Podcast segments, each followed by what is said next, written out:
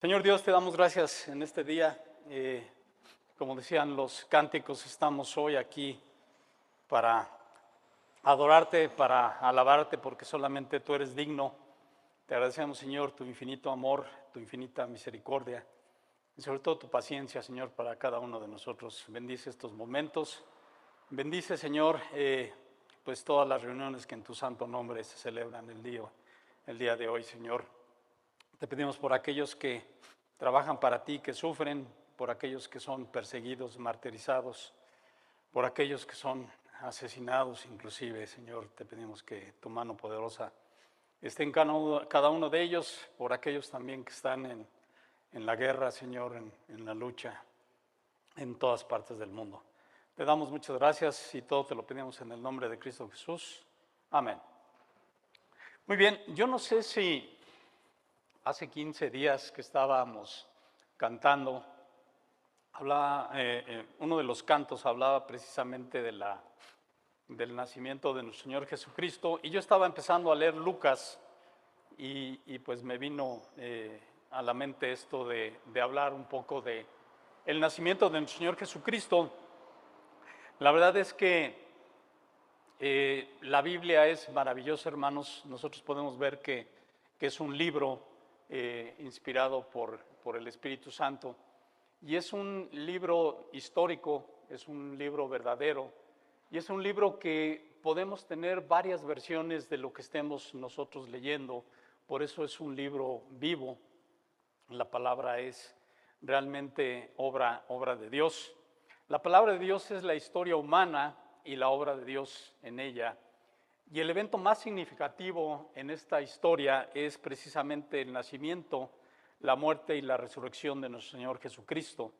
Y hoy precisamente vamos a hablar del nacimiento de nuestro Señor.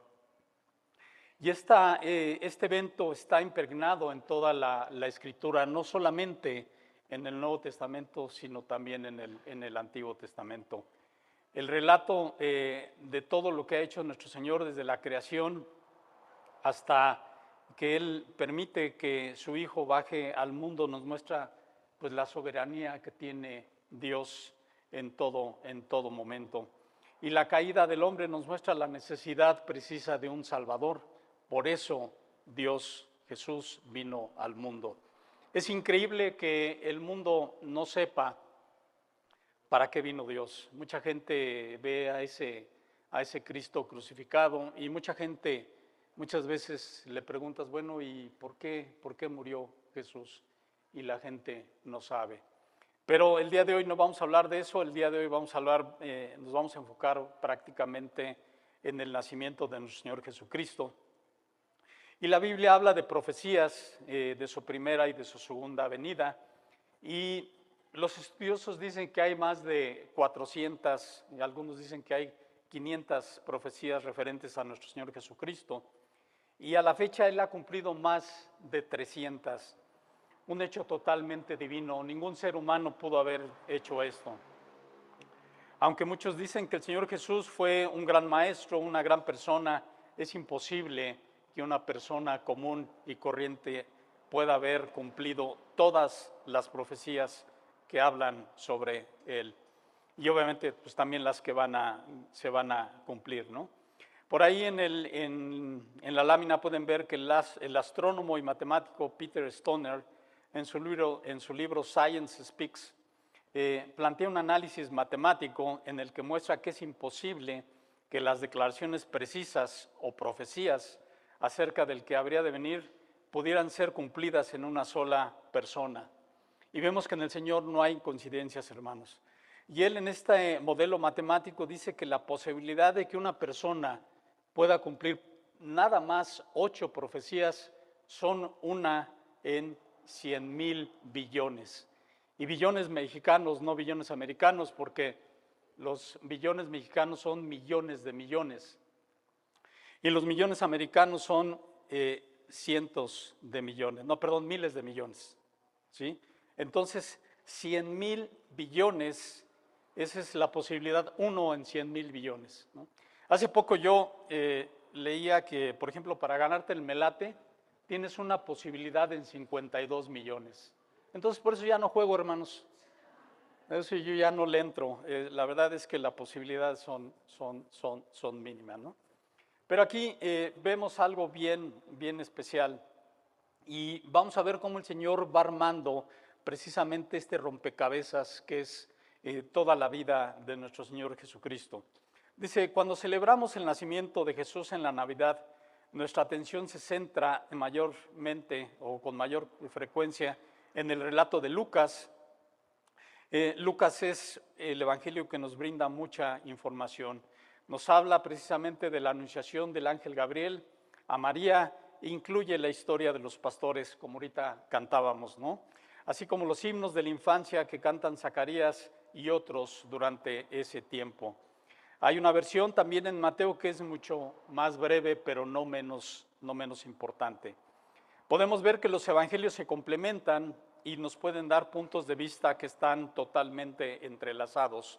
Notamos desde el principio que Mateo nos da un relato y un punto de vista de José, mientras que Lucas lo, hace desde el punto de vista de María.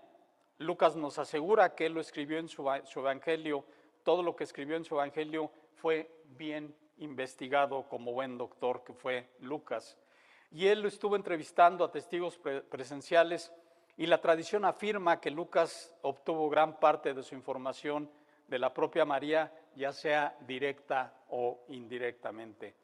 Por supuesto, cuando Mateo escribió su evangelio no tuvo oportunidad de entrevistar a José, porque al parecer en ese tiempo José ya había, ya había fallecido. El evangelio de Lucas es considerado quizás como uno de los más completos de los cuatro, y Lucas, el escritor, como les mencionaba, fue médico, compañero de Pablo. Lucas no conoció a nuestro Señor Jesucristo, pero comenta en el principio del Evangelio que él hace una investigación muy esmerada de los hechos que él comenta en los versículos 1 y 4 del capítulo 1 que vamos a leer, por favor. Vamos a Lucas 1, del 1 al 4. Vamos a leer. Eh, voy a leer nueva traducción viviente y en algún momento voy a utilizar un versículo eh, en Reina Valera, pero en general Nueva Traducción Viviente dice, muchas personas han intentado escribir un relato de los hechos que se han cumplido entre nosotros, se valieron de los informes que circulan entre nosotros dados por testigos oculares, los primeros discípulos. Después de investigar todo con, todo con esmero desde el principio, yo también decidí escribir un relato fiel para ti, muy honorable Teófilo, para que puedas estar seguro de la veracidad de todo lo que se te ha enseñado. Lucas era gentil, hermanos, y al parecer Teófilo era un agente importante dentro del ejército del imperio romano. Entonces, como comenta Lucas, él eh, tiene un relato de esto y él comienza su relato histórico desde un evento preliminar que tuvo que ver con Elizabeth, pariente prima de María, Elizabeth y su esposo Zacarías eran de edad avanzada y sin hijos, pero el Señor interviene contestando la oración de ambos y permite que Elizabeth se embarace y da luz a Juan, el cual llega a ser conocido como Juan el Bautista. Los padres de Juan eran descendientes de Aarón y por, por consecuencia descendientes de Leví, familia dedicada por el Señor a ser sacerdotes. Dice que Zacarías y Elizabeth eran justos delante de los ojos de Dios y muy cuidadosos con la ley. Como comenta el texto, llevaban la vergüenza de no tener hijos. Esto lo comenta Elizabeth en el texto. Algo muy marcado en muchas culturas y en especial en los judíos. Los judíos creen que cuando no tienen hijos eh, tienen un problema fuerte con el Señor. Y eso era lo que eh, tanto Zacarías como Elizabeth sentían. Y vamos a ver ahí adelante el anuncio, el anuncio del nacimiento de Juan, ahí en los versículos 5 al 17, vamos a leer, ahí mismo en el capítulo 1 de Lucas. Dice, eh, anuncio del nacimiento de Juan el Bautista, cuando Herodes era rey en Judea, hubo un sacerdote judío llamado Zacarías, era miembro del grupo sacerdotal de Abías, y su esposa Elizabeth también pertenecía a la familia sacerdotal de Aarón. Zacarías y Elizabeth eran justos a los ojos de Dios y cuidadosos en obedecer todos los mandamientos y las ordenanzas del Señor. no tenían eh, hijos porque Elizabeth no podía quedar embarazada y los dos eran ya muy ancianos. Cierto día Zacarías se encontraba sirviendo a Dios en el templo porque su grupo de sacerdotes estaba de turno en esa semana. Como era costumbre entre los sacerdotes, le tocó por sorteo entrar en el santuario del Señor y quemar el incienso. Mientras el incienso se quemaba, una gran multitud estaba fuera orando, y mientras Zacarías estaba en el santuario, se le apareció un ángel del Señor, de pie a la derecha del altar del incienso. Cuando Zacarías lo vio, se alarmó y se llenó de temor, pero el ángel le dijo, no tengas miedo, Zacarías, Dios ha oído tu oración, tu esposa Elizabeth te dará un hijo y lo llamarás Juan. Tendrás gran gozo y alegría y muchos se alegrarán de su nacimiento porque él será grande a los ojos del Señor. No deberá beber vino ni ninguna bebida alcohólica y será lleno del Espíritu Santo aún antes de nacer. Qué, qué grande bendición, ¿no? y hará que muchos israelitas vuelvan al Señor su Dios. Será un hombre con el espíritu y el poder de Elías. Preparará a la gente para la venida del Señor, inclinará los corazones de los padres hacia los hijos y hará que los rebeldes acepten la sabiduría de los justos. En la Biblia dice que Elías, perdón, eh, Juan iba a ser un hombre con el poder y el espíritu de Elías. Preparará a la gente para la venida del Señor inclinará el corazón de los padres hacia los hijos y hará que los rebeldes acepten la sabiduría de los justos. Y esto se cumple, aquí se cumple lo que dice una profecía de Malaquías 4, 5 y 6, no la busquen, aquí la tengo yo. Dicen, miren, les envío al profeta Elías antes de que llegue el gran y terrible día del Señor. Sus predicaciones harán volver el corazón de los padres hacia sus hijos y el corazón de los hijos hacia sus padres. De lo contrario, vendré y haré, caer una maldición sobre la tierra. Básicamente lo que se entiende es que aquí los hijos regresarán a la fe de los patriarcas, porque en ese tiempo la gente estaba muy alejada del Señor. Mucha gente piensa que Juan era Elías, pero hermanos, en la Biblia no habla de ninguna reencarnación. Se refiere que era más bien como Elías. Si tenía el espíritu y el poder de Elías, ¿de quién era el espíritu que estaba en Elías? Básicamente eso es, ¿no? Entonces el celo que tenía Elías también lo encontramos en Juan. Por eso la gente lo confundía. Vamos a la siguiente lámina, por favor.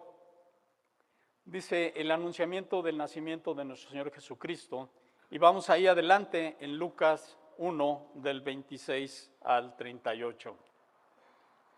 Dice, cuando Elizabeth estaba en su sexto mes de embarazo, Dios envió al ángel Gabriel a, Nazaret, una aldea de Galilea, a una virgen llamada María.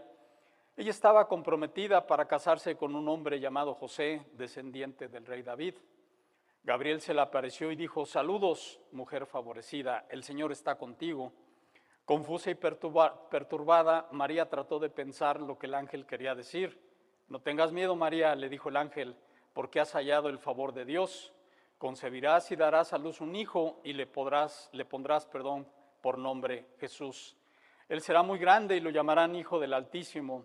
El Señor Dios le dará el trono de su antepasado David y reinará sobre Israel para siempre y su reino no tendrá fin. Pero ¿cómo podrá suceder esto? Le preguntó María al ángel. Soy virgen. Y el ángel le contestó, el Espíritu Santo vendrá sobre ti y el poder del Altísimo te cubrirá con su sombra. Por lo tanto, el bebé que nacerá será santo y será llamado Hijo de Dios. Además, tu pariente Elizabeth quedó embarazada en su vejez. Antes la gente decía que ella era estéril, pero ha concebido un hijo y ya está en su sexto mes de embarazo pues la palabra de Dios nunca deja de cumplirse. Y María respondió, soy la sierva del Señor, que se cumpla todo lo que has dicho acerca de mí. Y el ángel la dejó. Entonces, como podemos ver, el Señor envía a un ángel a hablar con María. Y María acepta recibir un, embarazo que parecería sospechoso a eh, los ojos del mundo. Y en esta cultura, en la cultura de los judíos, esto era bien importante, porque María estaba comprometida con José. Y ese compromiso era bien, bien serio, hermanos. Inclusive muchas veces para romper el compromiso llegaban a un punto de poder inclusive divorciarse. era un trámite que tenían que hacer o que tienen que hacer. La verdad es que no, no sé si lo hacen a la fecha, pero en ese, en ese tiempo era, era bien importante. Cuando se hace el compromiso, se hace un año antes de que se haga la boda. Y entonces en ese momento la novia es depositada otra vez en la casa de los padres y ahí permanece un año. En ese año no se pueden ver los novios. Ella está, eh, los dos están separados. Y si en un momento la novia resultaba embarazada, y a lo mejor si el embarazo era por parte del novio, pues había problema, pero no tanto. Pero si el embarazo era de otra persona que no fuera el novio, había un gran problema. El problema inclusive podría eh, resultar en que la novia fuera ejecutada. Así de serio era, era la situación. ¿no? Y María lo sabía. María realmente se estaba jugando la vida porque si ella, bueno, si, si la gente se daba cuenta que estaba embarazada y el hijo no era de José, su vida, su vida estaba en peligro. Pero María tuvo la convicción, la convicción de vivir una vida para el propósito de Dios.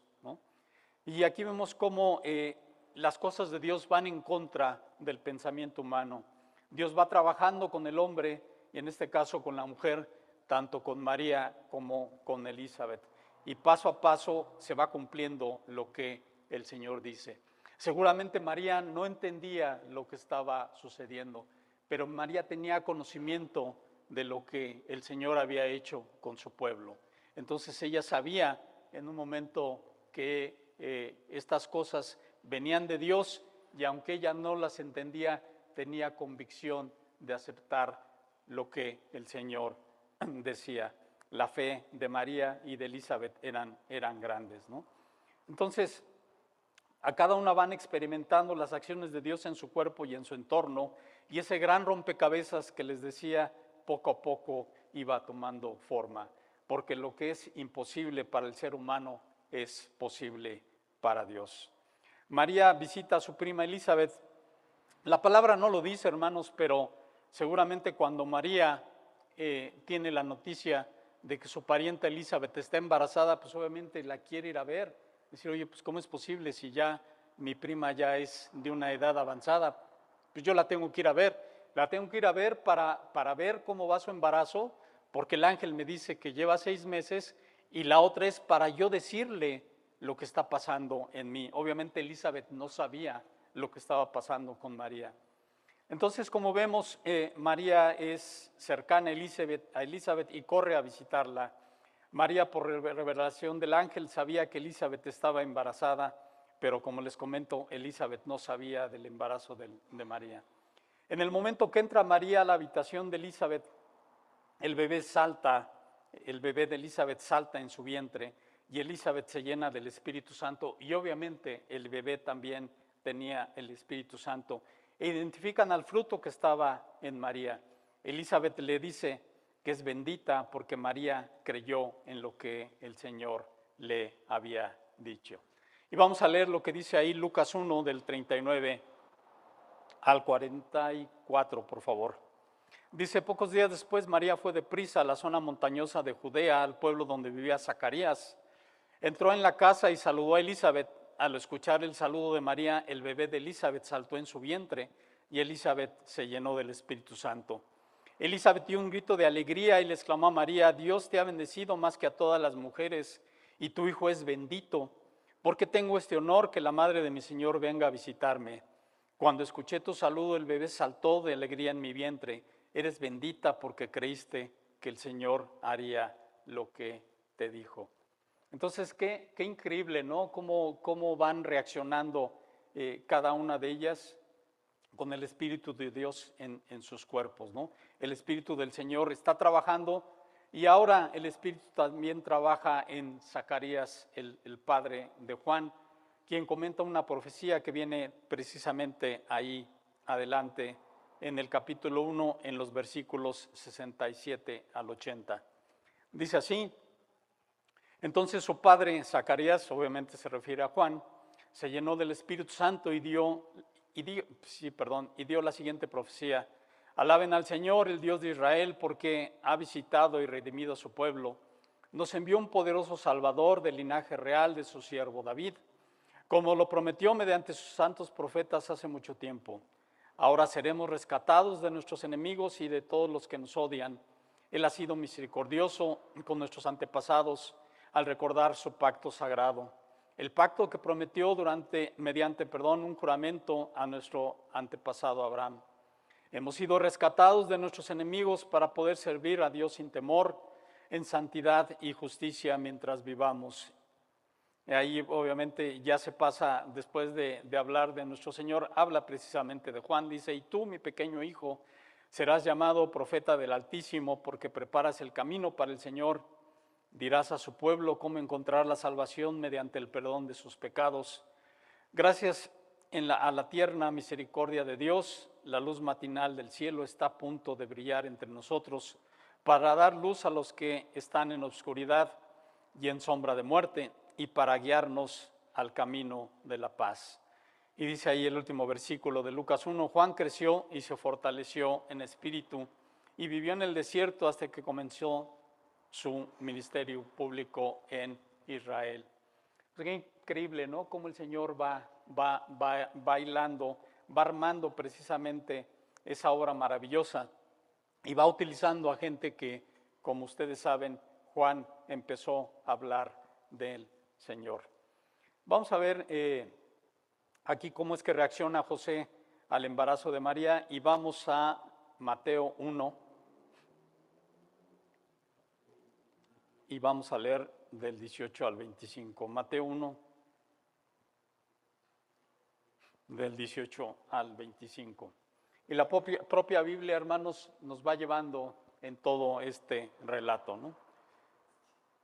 ¿Ya la tienen? Dice, este es el relato de cómo nació Jesús el Mesías. Su madre María estaba comprometida para casarse con José pero antes de que la boda se realizara, mientras todavía era virgen, quedó embarazada mediante el poder del Espíritu Santo. José, su prometido, era un hombre justo y no quiso avergonzarla en público, por lo tanto decidió romper el compromiso en privado. Mientras consideraba esa posibilidad, un ángel del Señor se le apareció en un sueño. José, hijo de David, le dijo el ángel, no tengas miedo de recibir a María por esposa, porque el niño que lleva dentro de ella fue concebido por el Espíritu Santo y tendrá un hijo y lo llamarás Jesús porque él salvará a su pueblo de sus pecados. Todo esto sucedió para que se cumpliera el mensaje del Señor a través de su profeta. Miren, la Virgen concebirá un niño, dará a luz un hijo y lo llamará Emanuel, que significa Dios está con nosotros. Cuando José despertó, hizo como el ángel del Señor le había ordenado y recibió a María por esposa, pero no tuvo relaciones sexuales con ella hasta que nació su hijo y José le puso por nombre Jesús. Obviamente para José no fue, no fue sencillo saber que su, su prometida iba a tener a un hijo y obviamente pues ese hijo no era, no era de él. Pero obviamente José era temeroso del Señor y acepta lo que el Señor le dice por medio del ángel. Un compromiso matrimonial, matrimonial, como les decía, era mucho más serio de lo que pudiéramos pensar y los judíos así lo consideraban y quizás así lo sigan eh, eh, considerando. Este compromiso es inquebrantable y habitualmente, eh, como les decía, el compromiso se hace un año antes de la boda.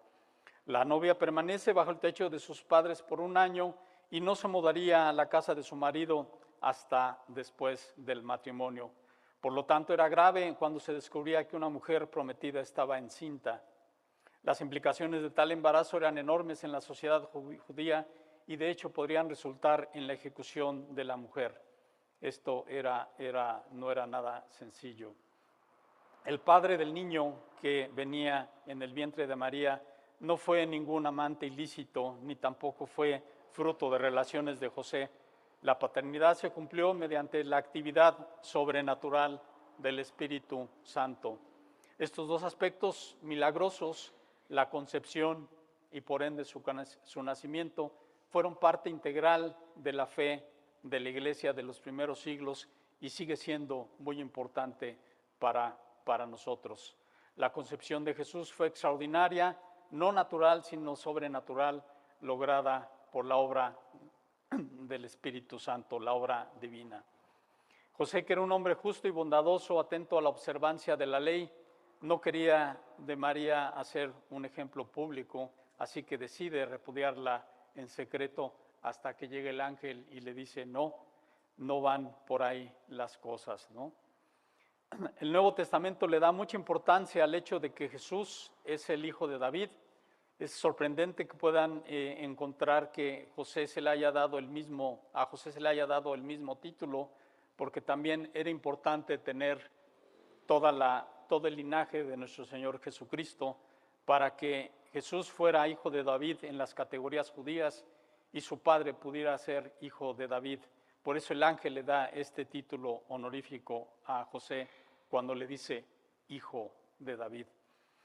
Y ahí es donde le dice, no le temas, no temas recibir a María, porque lo que está en ella engendrado es del Espíritu Santo.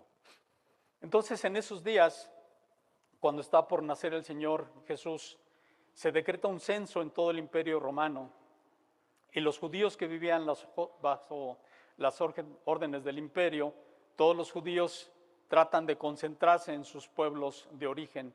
Así que José, de descendencia de Judá y del rey David, tiene que regresar o tiene que moverse a Belén de Judea, que fue el hogar de David, y viaja de Galilea a Judea en una distancia más o menos entre 120, 150 kilómetros, eh, un camino que llevaba entre unos cuatro y, seis días.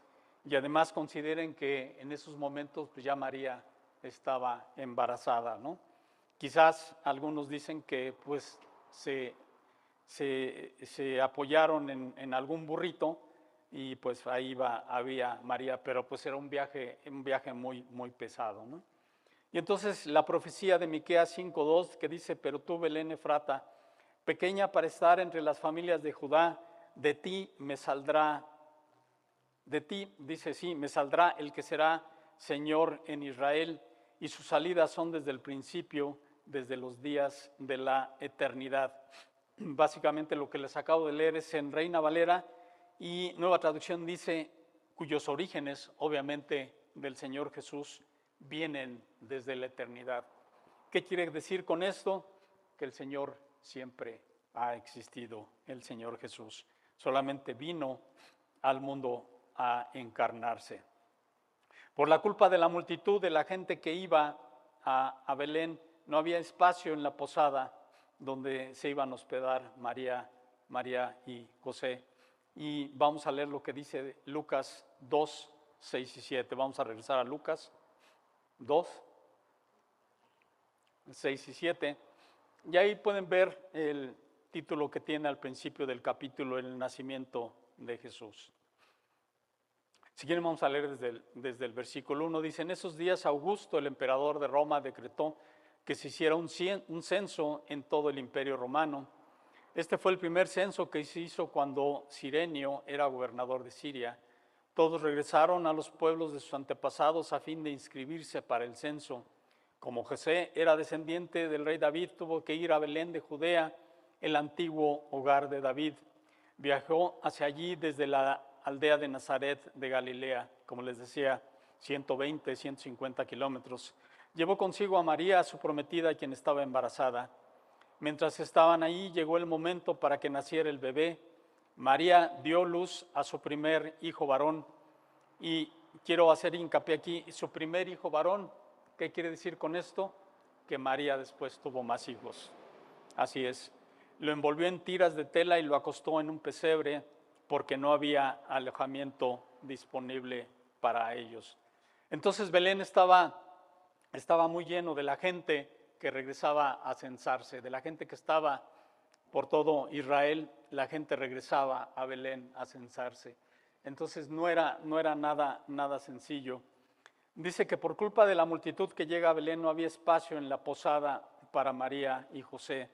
Si bien la tradición dice que la posada era un tipo de hotel, realmente no lo sabemos con certeza. En realidad la palabra griega traducida como posada, que es cataluma, puede traducirse como habitación de huéspedes. Esto ha hecho que algunos crean que Jesús podría no haber nacido en un establo, sino en una casa con una planta baja que servía para albergar por la noche a los animales de las familias. Si ese fuera el caso, no sería sorprendente encontrar un pesebre ubicado en esta zona de la casa. Cuando Lucas dice que no había espacio en la posada, en la cataluma, podría referirse a que no había, no había espacio en el, en el nivel superior, que era donde normalmente estaba la gente. Entonces la gente vivía, digamos, en el primer piso y en la planta baja la utilizaban para tener a sus animales. De cualquier forma, el Señor nace por la noche y al parecer no nació en diciembre. Se estima que el Señor debió haber nacido por ahí de eh, marzo y abril, pero eso no cambia nada, hermanos. A final de cuentas, el Señor nació y cumplió con lo que tenía que cumplir. Entonces, como les digo, ese alojamiento era para animales. Y después de dar a luz, María, su madre, lo envolvió en paños y lo pone en un pesebre. Hermanos, yo no sabía lo que era un pesebre hasta que comencé a leer la Biblia. Yo no sé si ustedes lo sabían, ¿no? Pero yo decía, pesebre, pues ¿será un lugar para peces o, o, Así era mi ignorancia, hermanos.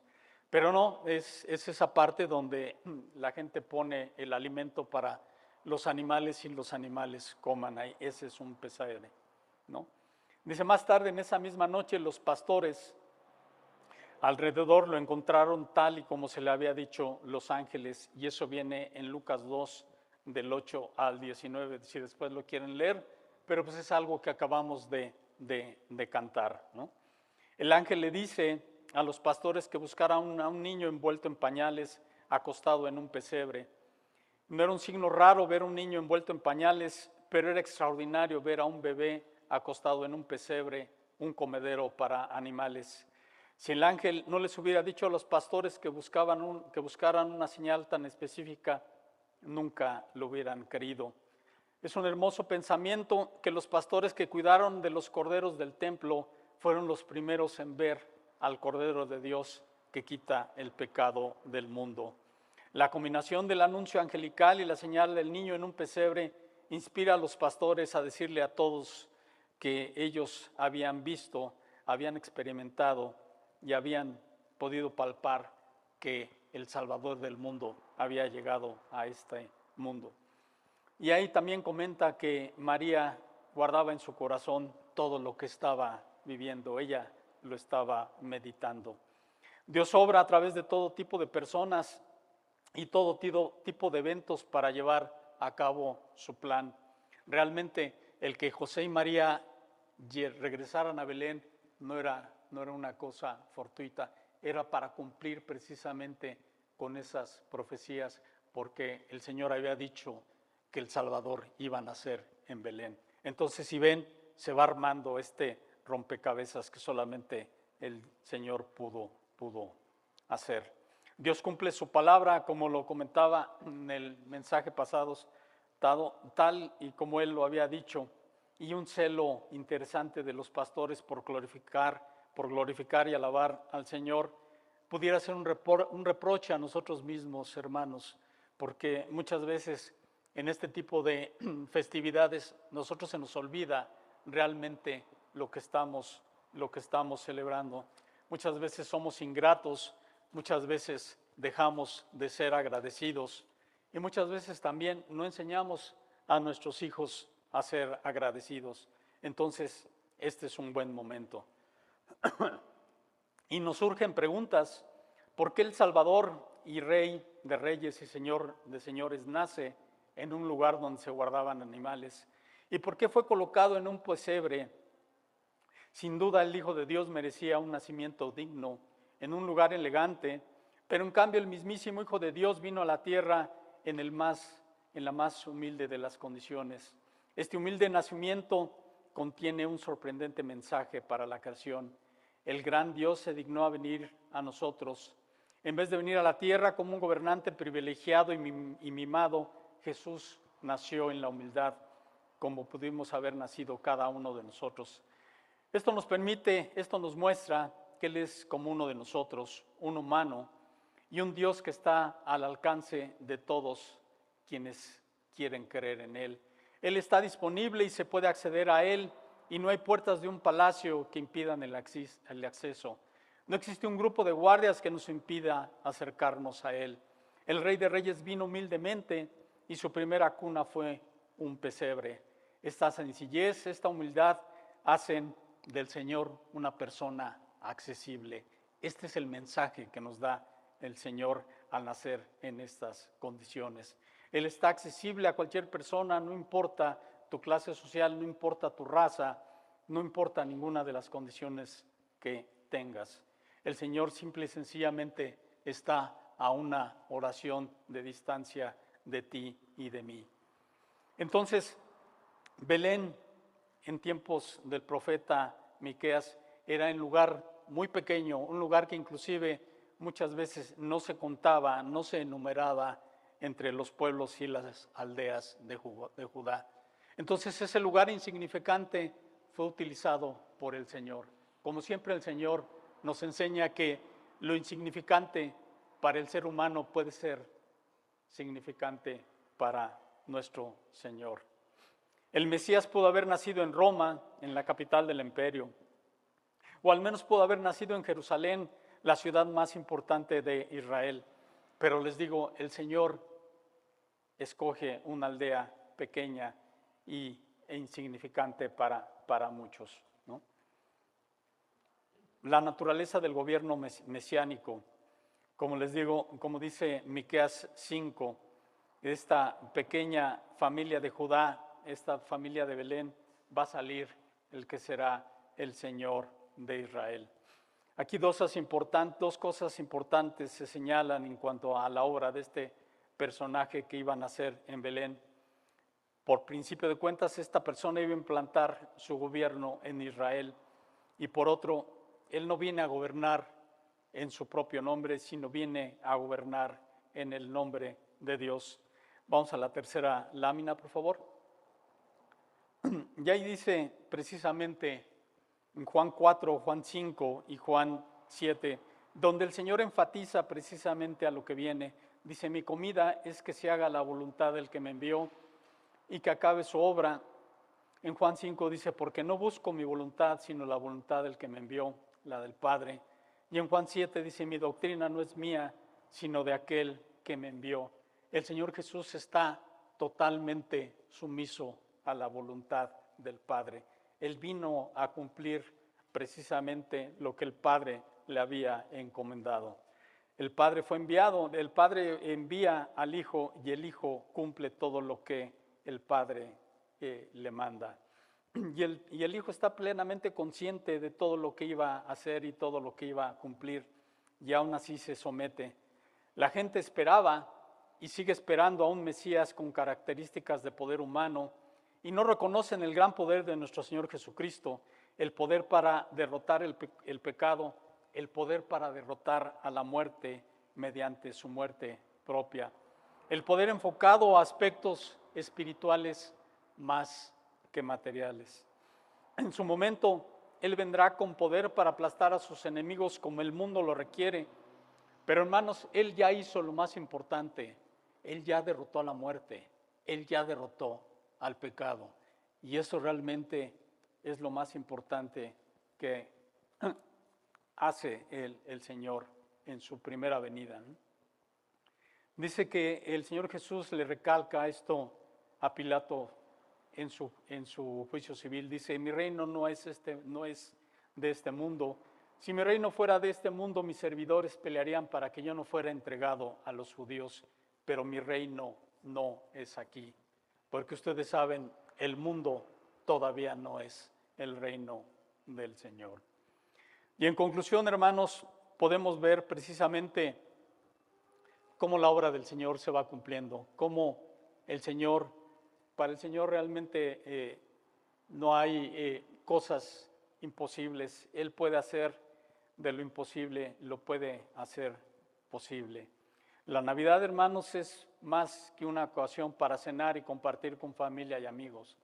También es la oportunidad para compartir con ellos de que el Señor Todopoderoso se encarnó, se humilló a sí mismo y vino al mundo para mostrarnos su amor, su misericordia, su misericordia y dar su vida para que nosotros tuviéramos vida y sobre todo vida eterna. Es una buena ocasión para agradecerle todo lo que Él ha hecho, todo lo que Él hace y obviamente todo lo que Él hará. Pues gracias a Dios porque el Señor vino y vino para salvarnos y ese pequeño ser, ese pequeño ser que nace en Belén, crece y cumple con la misión que Dios Padre le había dicho. Y estos días precisamente son para celebrar, para honrar, pero sobre, sobre todo para agradecer que el Señor vino a este mundo. Vamos a orar, por favor. Bendito Dios Padre, te damos muchas gracias por haber mandado a tu Hijo, Señor, a morir por cada uno de nosotros.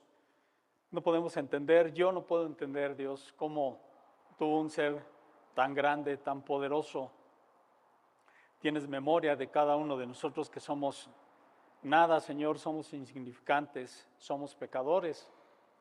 Como tu palabra dice, somos trapos de inmundicia, primero yo. Te agradecemos esto, Señor, te agradecemos tu tu gran gesto, Señor, tu amor, Señor, tu gracia, Señor, que es manifiesta a cada día. Síguenos bendiciendo, Señor, y permite que nosotros estemos listos para dar eh, cuenta de, pues, de todo lo que has hecho en nuestras vidas en estos, en estos días. Sobre todo te pedimos, Señor, para los, los familiares, los amigos que no te conocen, Señor, que nosotros podamos hablar de ti y manifestar lo glorioso que eres y lo bondadoso para cada uno, Señor. Y que tu amor puede, puede cubrir a cualquier persona, no nada más a los que ya te conocemos. Te damos gracias, Señor. Bendecimos tu santo nombre, y bendice esta semana que comienza. Todo te lo pedimos en el nombre de Cristo Jesús. Amén.